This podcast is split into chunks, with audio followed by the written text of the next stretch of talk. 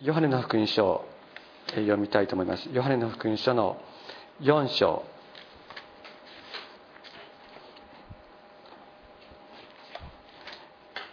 4章の27節から。今日は34節まで読みたいと思います。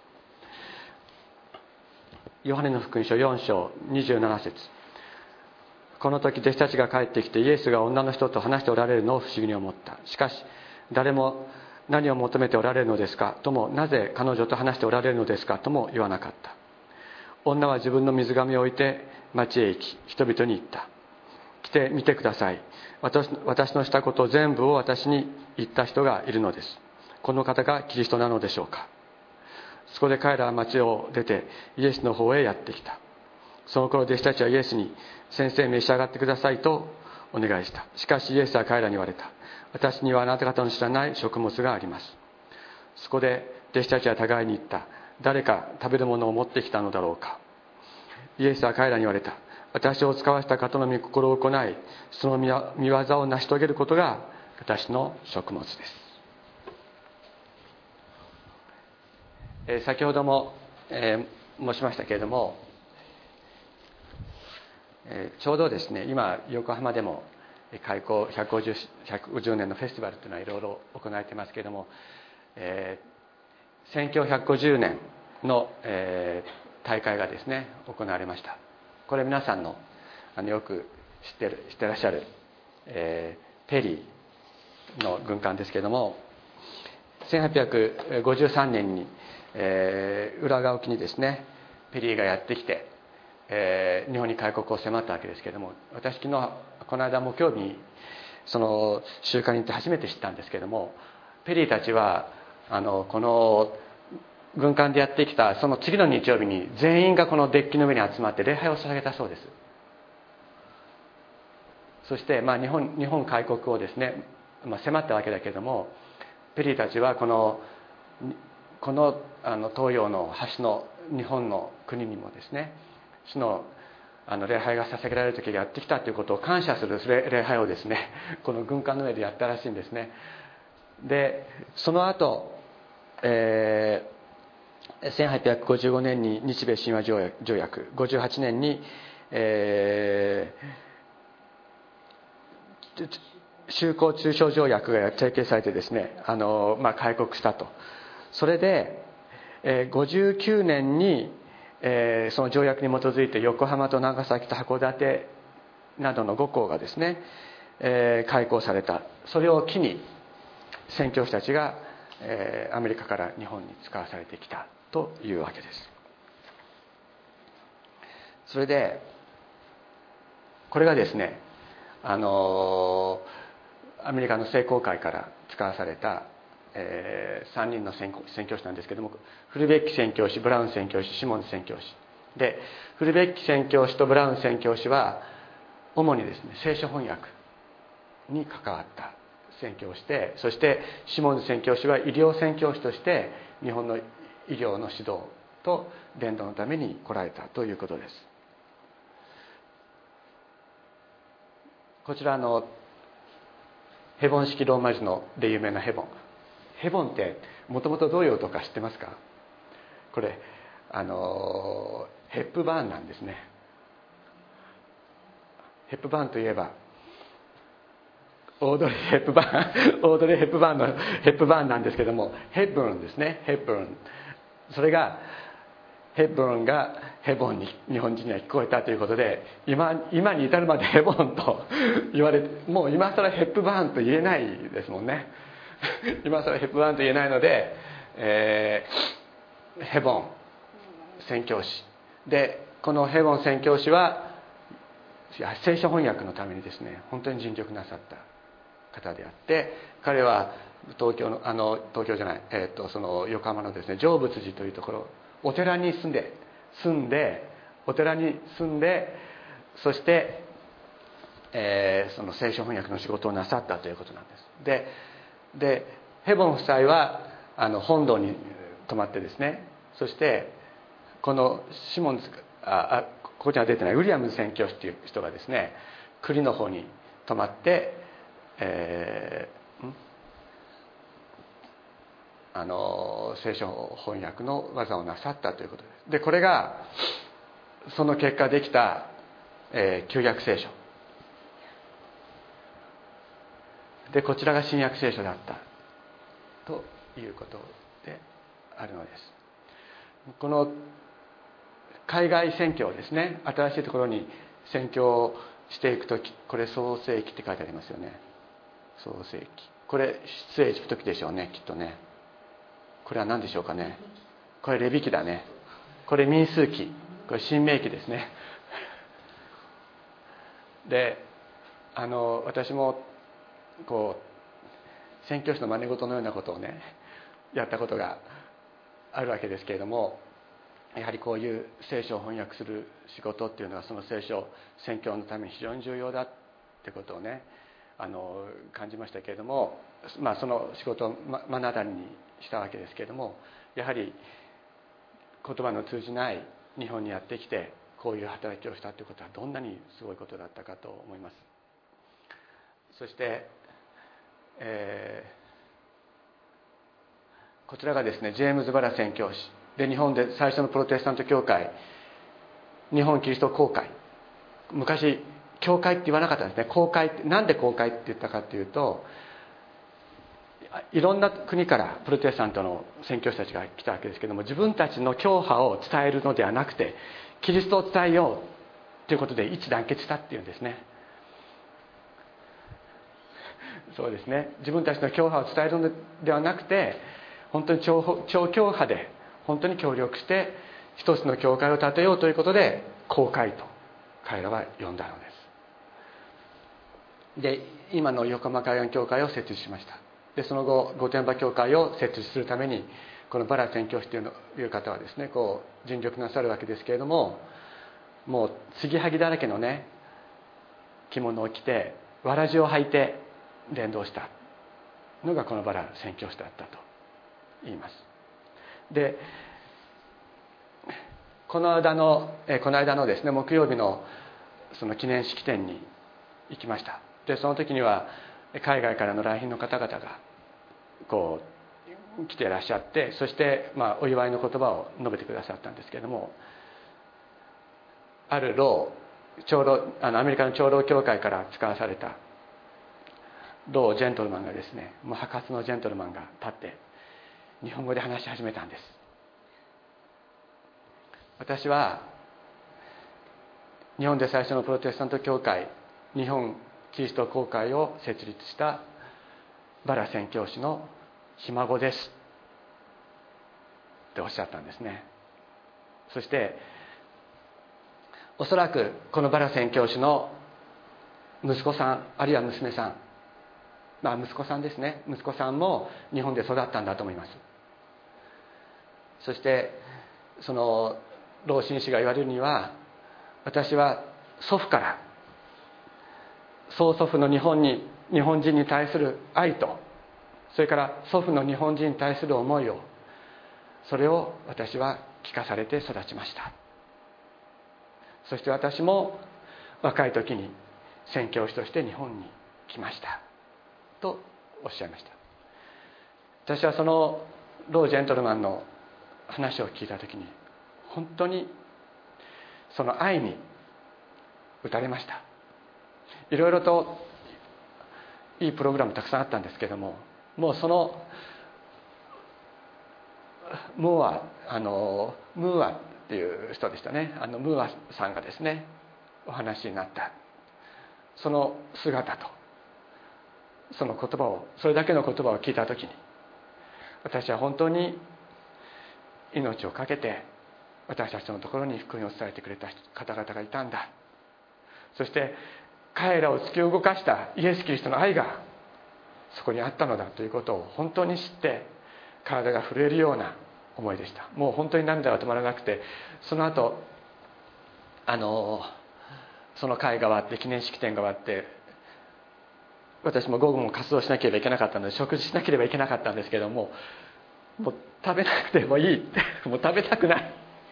本当に食べたくない。食べたくないけれどもその後また大学に戻って仕事をしなければいけなかったのでこう食べないとまた後で尾を引くのでね食べなきゃいけないなと思って、まあ、無理に食べたっていうことあったんですけれども本当に彼らを使わせてくださったイエス・キリストがいてそのイエス・キリストのしもべとして私たちのところにやってきてくださった方々がいたのだということを本当に主に心から感謝しました。そして彼らの働きはですね宣教師たちの働き、まあ、宣教ここにあるのは宣教師が立った教会だけではありませんけれども明治学院大学今の明治学院大学それから同志社は、えー、新島城先生ですね。それから津田塾は津田梅子先生ですけども他のフェリス立教はこれは宣教師の方々が立てそして日本女子大学は成瀬先生。東京女子大学は、えー、新富謎先生ですね。が立て立てた特にこの女子大学婦人教育のために宣教師たちが非常なこう貢献をしたということは日本のプロテスタント教会の歴史だけでなく日本そのものを作り変えていく上でものすごい大きな力となったということをあの話がそういう話がなされていました。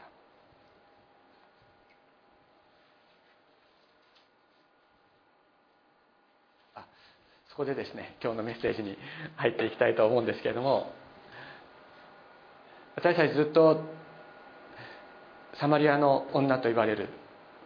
5人の男の人と結婚してそして今は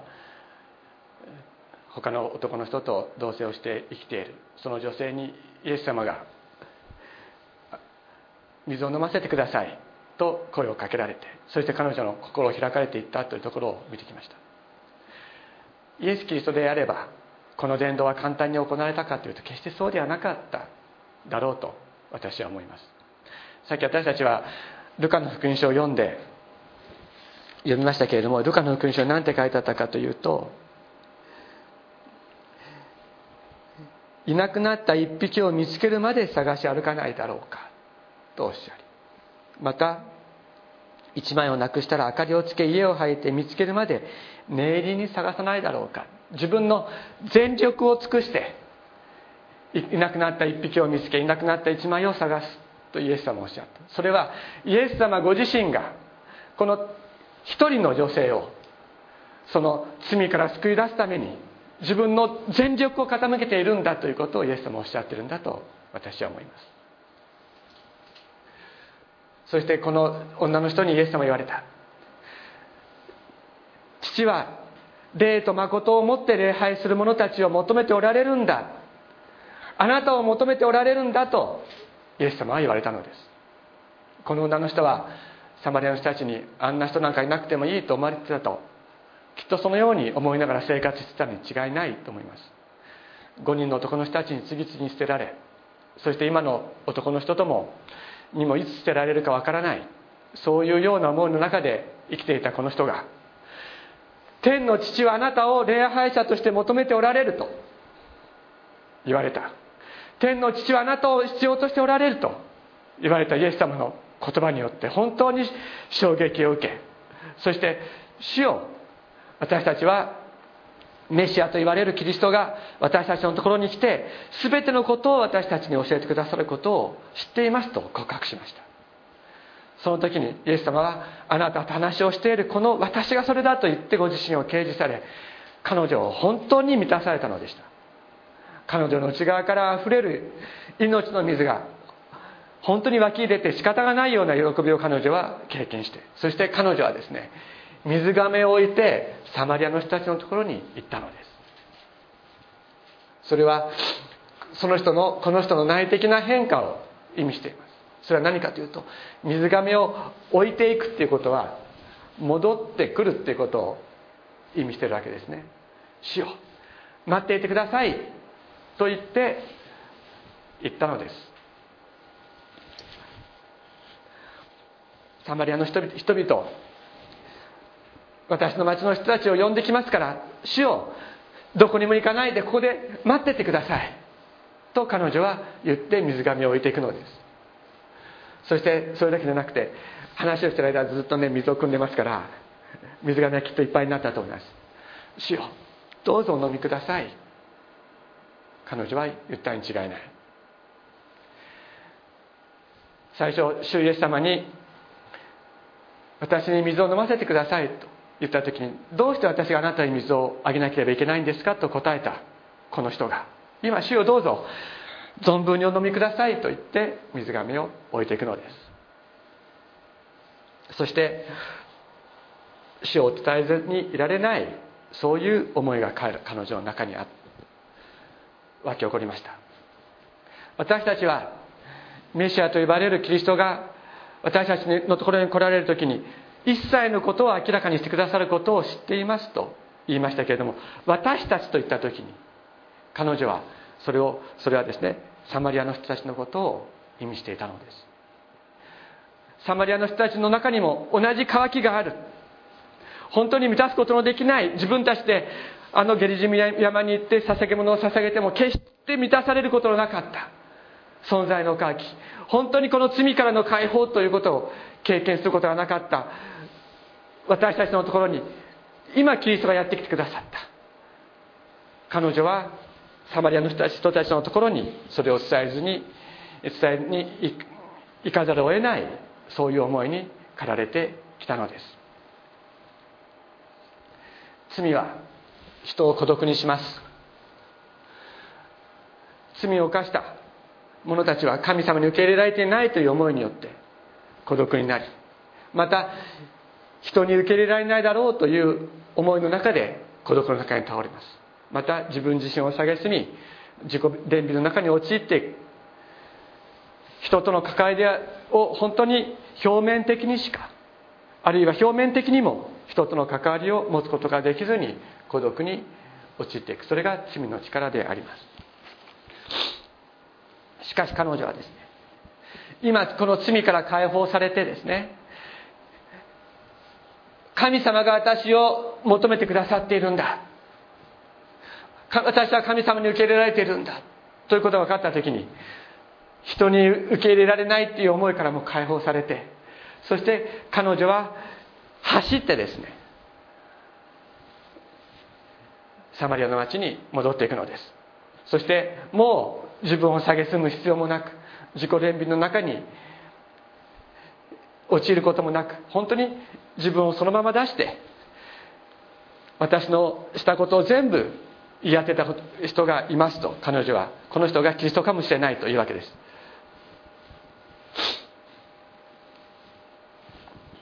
そうですね。これさっきも言いましたけどもイエス様の解決というのは永遠の絆を与える解決であり永遠に握るという解決です。神様あなたを必要としている。真の礼拝者を求めている。あなたは尊い神の子だと言われた時に彼女は本当に内側から変えられていく経験をしたのです。あなたは尊い神の子ですと言われた時にですね私がねあなたは尊いあなたは尊い神の子ですよっていうのとイエス様が おっしゃるのではのではもうこれはもう全く違う。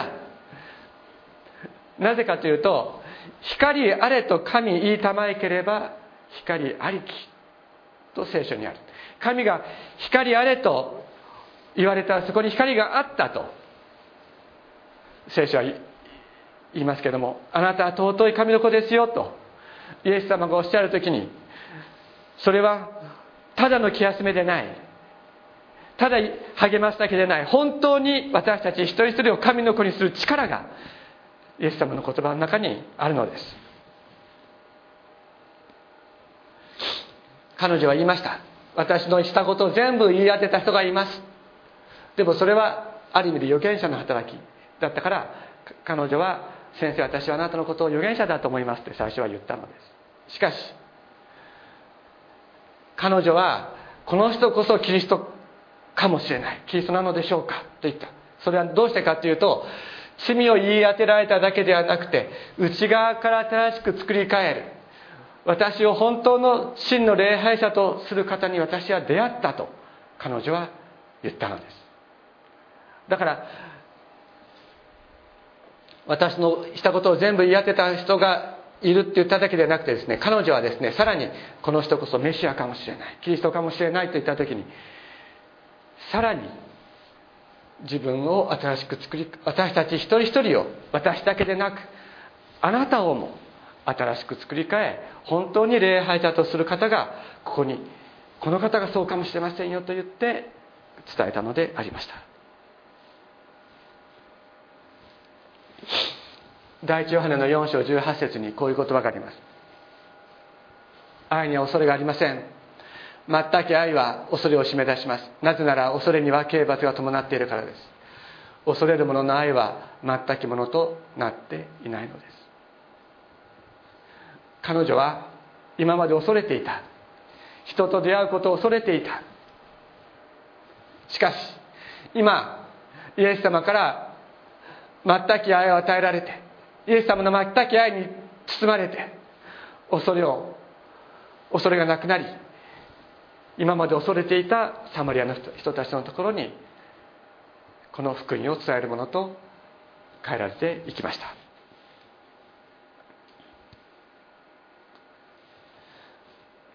霊と誠による礼拝者に与えられる3つの平和があります。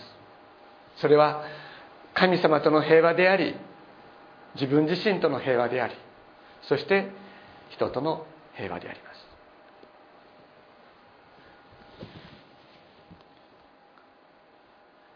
そこにですね弟子たちが帰ってきたんです。疑問。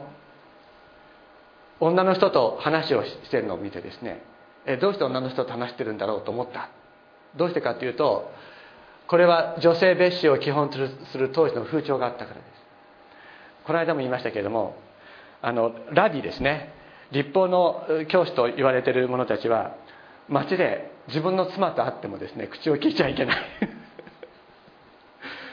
そういうようなことがあった。ましてや他の女性と話をするなんてことはとんでもないことであった。どうしてかっていうと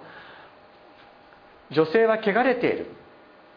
と考えられてから考えられていたからです。つまり要するにどういうことかというと女性は男性の欲望の対象でしかないと思われていた。あるいは子供を産むために存在するものとだけ考えられていたからです。そういうある意味で日本もそういう時代があったわけです。そして明治時代に、え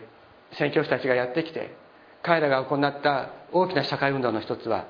その女性解放であった。そして交渉制度をですねやめさせるための働きをしていくわけです。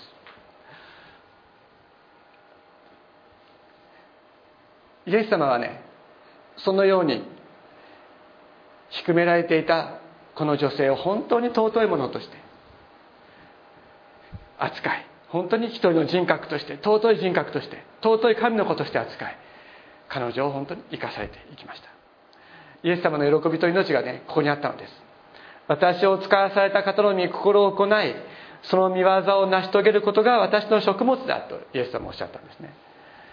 弟子たちが食べ物買ってきて先生食べてくださいって言った。そうするとですねあのここにはしかしイエスは言われた、えー、私の父のなんて書いてあるかな。私にはあなた方の知らない食物があります。私を使わせた方の御心を行いその御業を成し遂げることが私の食物だとおっしゃった。あのイエス様は一口も食べなかったかどうか。それは実は書いてないですね。あの全く食べなかったと理解する人もいますし食べながら「先生もっと食べてください」「いやもうもういいよ」っていうふうにおっしゃったのかもしれない、まあ、いずれにせよですねあの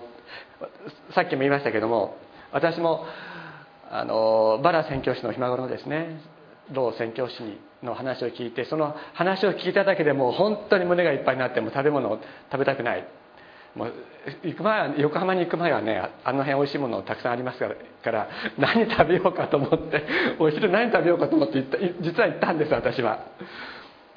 でも本当にもうその話を聞いてですね彼の姿を見た時に本当に満たされてもう何も本当に何も食べたくなかった。ただもう午後のことを考えると何か食べとかないとね動けなくなるのでね。それで食べなきゃいけないと思って食べたんですけどもでもイエス様の喜びはもっとだっただろうと思うんです。イエス様は本当に自分の全てを注いで全てから否定されそして自分自身蔑んでいたこの女性に本当に神の子の命を注がれた。本当に自分の全てを注いで彼女を愛された。そのことによって彼女は本当に神の子として生まれ変わる。それをご覧になったイエス様はどんなに喜びに満たされただろうか。もう何も口に通らないほどですね。イエス様は満たされたに違いないと思うのです。イエス様はここで成し遂げるとおっしゃいましたけれどもこれねテレイオっていうギリシャ語なんですね。成し遂げる。これテレフォンのテレテレフォンのテレでそれはどういうことかというとテレっていうのは目的地を表すんですね。もともとは。つまり計画された目的。それを成し遂げる。目的地まで達する。全てをなし全てを完了させる。それがこの成し遂げるという意味なんですけれどもヨハネの17章の23節に書いてある私が私は彼らにおりあなたは私におられます。それは彼らが全うされて一つとなるためですとおっしゃった。この全うされてっていうのがこの言葉テレイオって言葉なんです。全うされる。彼らが全うされて一つとなる。それから第一ヨハネの4章18節さっきも読みましたけれども愛には恐れがありません。全き愛は恐れを締め出します。なぜなら恐れには刑罰が伴っているからです。恐れる恐れる者の愛は全きものとなっていないのですとありますけれどもこの全き完全な愛完全なものという言葉がこのテレヨという言葉で表されています。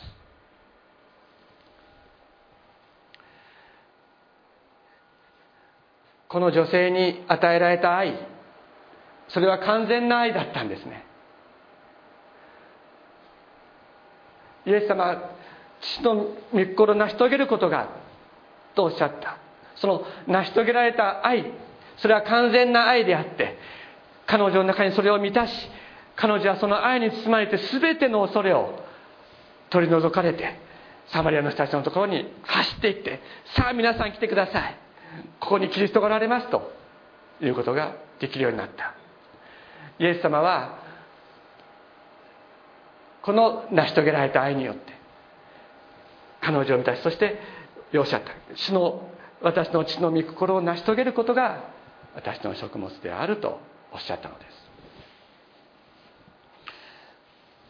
この成し遂げるっていう言葉についてですねあのまあ個人的なことで恐縮なんですけれどもあのこういうことがありました。私パパニューギニアにねあの何度か電動旅行に行きましたけれどもやはり行く時にねこう体の具合が悪くなったり、えー、すると弱気になったりするんですよね。どうしてもね。そしてまあその、えー、ことなんかをまだ電話が通じるところからでしたけれどもキャンベラにいる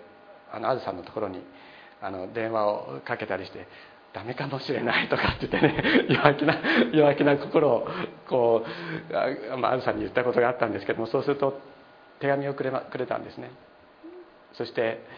あのこういうふうに書いてあった。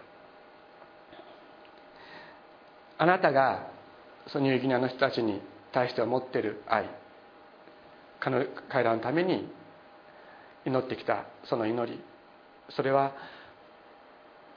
完全なものではないかもしれないけれども神様が永遠の時間の中でそれを必ず成し遂げてくださる。そのことを信じて今自分ができることをしてください。というふうに、まあ、あのアルサが手紙にくれました。私はそれをあのもらってですねそして本当に勇気づけられて2回目のパパニューギニアの伝道旅行に入っていくことができたんですね。私たちが成し遂げるんじゃないんです。私たちの行いがこれを成し遂げるのではなくて私たちの行いは部分的でしかないでしょう。ジェームズ・バラ宣教師がなさった素晴らしい働きありますけれどもそれも部分的なものであった。そしてそれを受け継いだひ孫の宣教師がいたのです。そしかしかしそれを本当に成し遂げるのは私たちの主イエス・キリストであります。私たちができることは部分的に過ぎない。しかし主が全てのことを成し遂げてくださる。永遠の時間の中で全てのことを成し遂げてくださることを私たちは信じ。そして今私たちができることを本当に成していきたいと心から願うのです。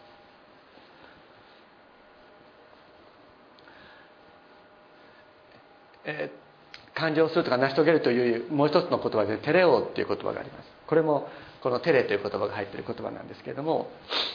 これはイエス様が十字架の上で最後に言われた言葉です。イエスは水分同士を受け取られると受けられると完了したと言われた。そして頭を食べて垂れて礼をお渡しになった。この完了したという言葉がテレオです。主が完了してくださる。主が私たちのために全てのことを成してくださる。そのことをですね私たち本当に告白しながら生きていきたい。私たちに求められることは何かというと主が全てのことを成し遂げてくださるということを告白することなんです。私たちがこれをしますっていうふうに宣言することではないんです。主が全てのことを成し遂げてくださるということを告白しながら生きていく時に主がそれを成してくださり私たちを通してまたそのことをなされるのであります。だから私たち本当に告白していきたいのです。主がなしてくださることをこの小さな私たちの群れの中にも主が必ずご自身の技を成してくださる。そのことを本当に信じて私たち告白しながら生きてまいりたいと思います。お祈りをしましょう。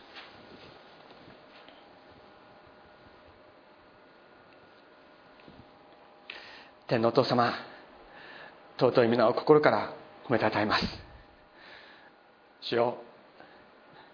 150年前にプロテスタントの宣教師たちをお送りになったのはあなたご自身でありました。彼らはあなたの愛に燃やされ自分の生涯を顧みずに私たちを愛しやってきてくださった。その彼らの愛そして彼らに満たされたあなたの愛を心から感謝します。主よ今私たち全てを成してくださる全てのことを成し遂げてくださるあなたにあなたに信頼してあなたこそ全てのことを成し遂げられる方だということを告白しながら毎日生きることができるように助けてください。そしてそれを告白する私たちの中にあなたの御心を本当に行ってくださいますように。私たちを通してあなたがこのこの地になそうとしておられることをなしてくださいますようにお願いします。主様私たちの周囲には本当にいろいろと納得のいかないことや苦しいことがありますけれどもしかしよそれらの全てを貫いて働かれるあなたが全てを握って全てを最善としてくださることを信じながら今週も本当にあなたを見上げて生きることができますように一歩一歩進んでいくことができるように助けてください。私たち全ての中にあなたの御恵みを豊かにあふれさせてくださいますように。心から感謝して尊いイエス様のお名前によってお祈りします。アメン。